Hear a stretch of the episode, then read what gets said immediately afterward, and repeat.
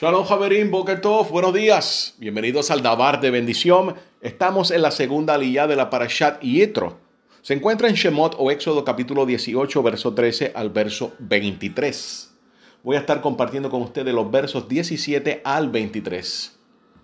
Y le dijo el suegro de Moshe a él, no está bien lo que haces. Ciertamente te agotarás tú y también este pueblo que está junto a ti, pues es demasiada pesada para ti esta tarea no podrás hacerlo solo.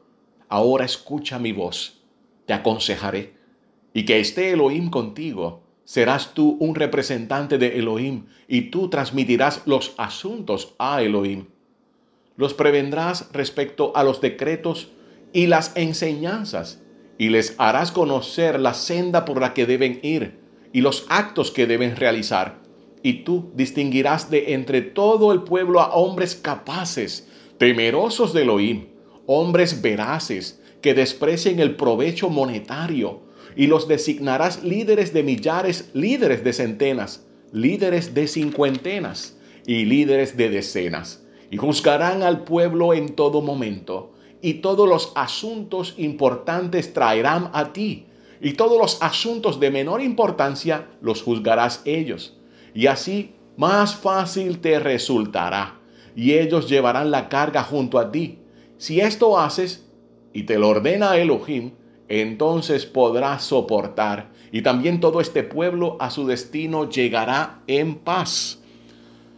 Jabrín, este consejo sabio que le dio Yitro, el Eterno lo aprobó. Y aquí se marca un precedente de cómo nosotros debemos conducirnos a la hora de elegir un Beit Dim. Un Beit Dim es un tribunal de justicia que está supuesto a levantarse en toda congregación Torah observante. Estamos hablando de requisitos para personas, en este caso son varones, los varones versados en la Torah, maduros, no pueden ser neófitos, no pueden ser novatos, deben de ser personas casadas que sepan trabajar con la familia, que sepan aconsejar en situaciones de matrimonios, de hijos, etcétera. Pero se establece este Beidim, esta corte de justicia en cada congregación. Y esto no es lo mismo que una junta de gobierno. Si nosotros somos honestos y estamos hablando de la restauración de todas las cosas, primeramente tenemos que deshacernos del formato, del patrón, de la estructura que Roma enseñó. No podemos seguir arrastrando algo romano porque no va a ir bien. Entonces tenemos que apegarnos a lo que la Torah está estableciendo y levantar estos pequeños tribunales. Estas son unos tribunales que van en una jerarquía dependiendo a la cantidad de personas que tenga la congregación. Usualmente cuando es un grupo pequeño, entre 10 personas mínimos a básicamente unas 40, simplemente es un Beidim de dos personas. Cuando sube este número hasta llegar a 100, un Beidim de tres personas. Y así sucesivamente, los Beidim no son muy grandes. Como dije, deben ser personas, varones versados en la Torah, con un testimonio intachable. Estos jueces que se van a estar levantando en este tribunal, primeramente eh, como dice el, texto, hombres capaces, hombres dotados de un juicio sano, conocedores de la Torah, capaces de discernir los elementos de un conflicto. Tenemos que, eh, que ver que también sean personas que desprecien el provecho monetario. Como regla general, el juez debe ser de la clase de persona que no se deja influir por consideración financieras, ni siquiera corre el riesgo de sufrir una pérdida personal. Entonces, estos líderes eh, de cada grupo, grupos pequeños, grupos de decenas, aquí se nos da una descripción, el líder de la decena como el líder de los cientos es igual de importante.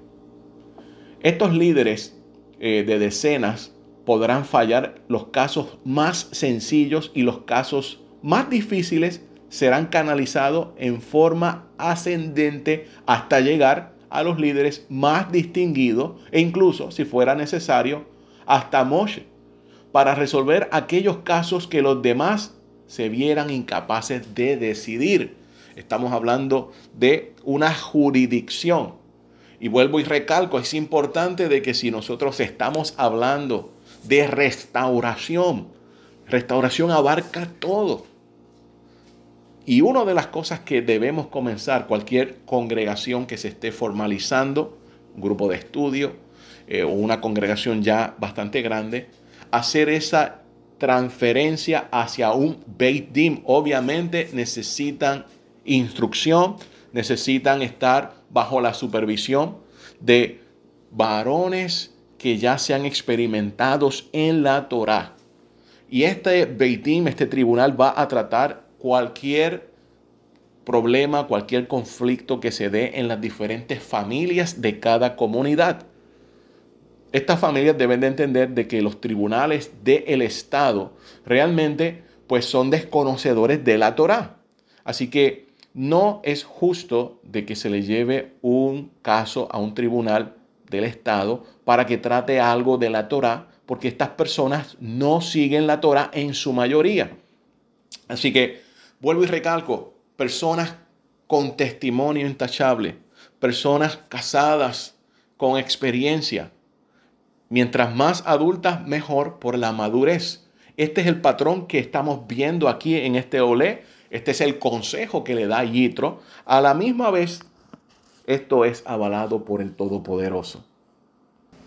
Yitro, el suegro de Moshe, cierra la sugerencia con una manera muy interesante, una expresión, una declaración sumamente interesante e importante. En el verso 19 dice, ahora escucha mi voz, te aconsejaré y que esté Elohim contigo. Serás tú un representante de Elohim y tú transmitirás los asuntos a Elohim.